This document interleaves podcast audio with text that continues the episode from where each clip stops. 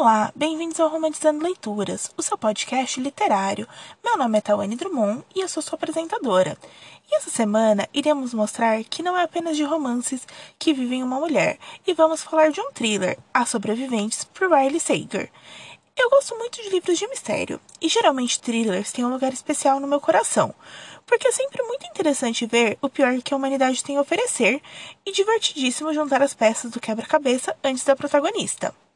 Este é o primeiro livro do autor que eu já li e ele me deixou muito curiosa para ler outros livros dele, como A Última Mentira que Contei, que já foi publicado no Brasil. Mas afinal de contas, o que fala sobreviventes? Há 10 anos atrás, Kristen Carpenter viajava com seus melhores amigos, mas ela retornou sozinha, se tornando a única sobrevivente de um crime terrível.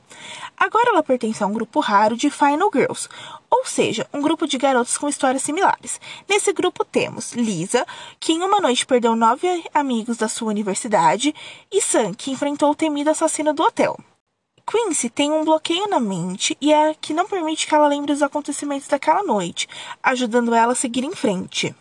Agora ela é uma blogueira culinária de sucesso e está em um relacionamento estável e é amiga de Coop, um policial que a salvou naquela noite. Muda em um dia quando Liz é encontrada morta em sua casa com os pulsos cortados, trazendo Sam, a outra sobrevivente, à sua porta.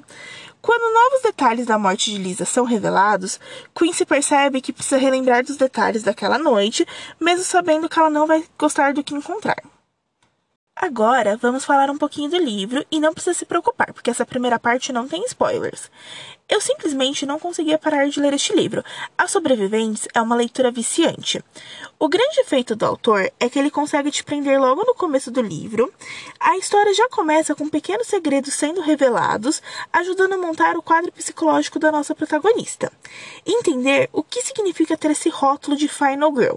Como sobreviver uma noite que parece que saiu de um filme de terror. Outra coisa maravilhosa é que o livro é imprevisível e que ao decorrer da leitura eu suspeitei de todo mundo, até mesmo da própria Quincy.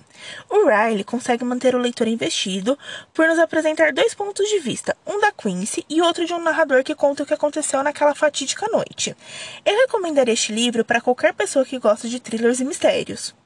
Infelizmente, a única coisa que me deixou decepcionada aqui foi o final. Para ser mais precisa, a revelação final.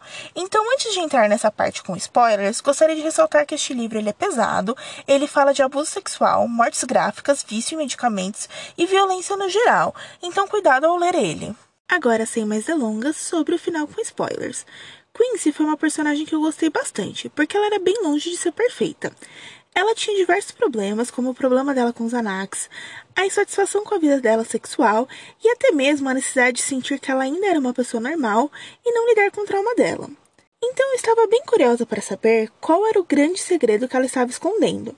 E essa parte eu gostei, porque aqui as pessoas sempre questionam como ela sobreviveu àquela noite e porque os ferimentos dela eram tão mais leves que das outras pessoas.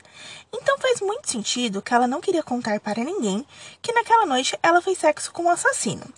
Só que esse não é o grande twist. Durante esses 10 anos, ela sempre acreditou que Joe, o cara que ela dormiu, era o assassino. Mas na verdade, a situação era bem diferente.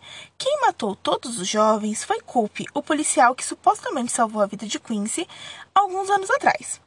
Mas a maneira como tudo isso foi arquitetado foi bem bizarro. Pois Scoop, além de um policial, é um psicopata que gosta de matar as pessoas. E até aí, tudo bem. Mas o motivo dele ter poupado a vida da Quincy foi tão idiota. Ele a vê na floresta segurando uma faca e se apaixona perdidamente por ela. Então ele decide deixar ela viva enquanto mata seus amigos de uma maneira cruel.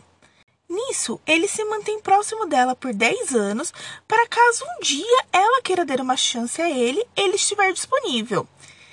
Não fez muito sentido para mim, fora que particularmente em nenhum momento eu suspeitei dele, sendo que ele foi o único personagem que não passou pela minha lista de suspeitos.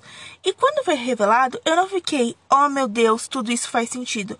Foi algo mais do tipo, tá, que merda foi essa que eu li? Mas tá tudo bem. Uma pequena reclamação que eu tenho a fazer, e eu tô saindo até um pouquinho do roteiro aqui, é que geralmente eu não leio muitos livros escritos por homens. Geralmente eu leio muito romance, muito fantasia, e eu sempre procuro autoras mulheres para isso. Então, no gênero de thrillers é quando eu mais encaixo homens na minha literatura, mas eu sempre tenho um pequeno problema de como eles escrevem mulheres. Aqui, Quincy é virgem, no passado. E naquela noite, ela até planejava perder a virgindade dela com o namorado dela, porém ela não quer fazer sexo com ele porque ela se sente pressionada pela melhor amiga dela para isso acontecer. Até aí, tudo bem. Só que o fato dela ir ter dormido com um cara que ela nem conhece, sendo que ela estava planejando aquela noite há tempos com o namorado,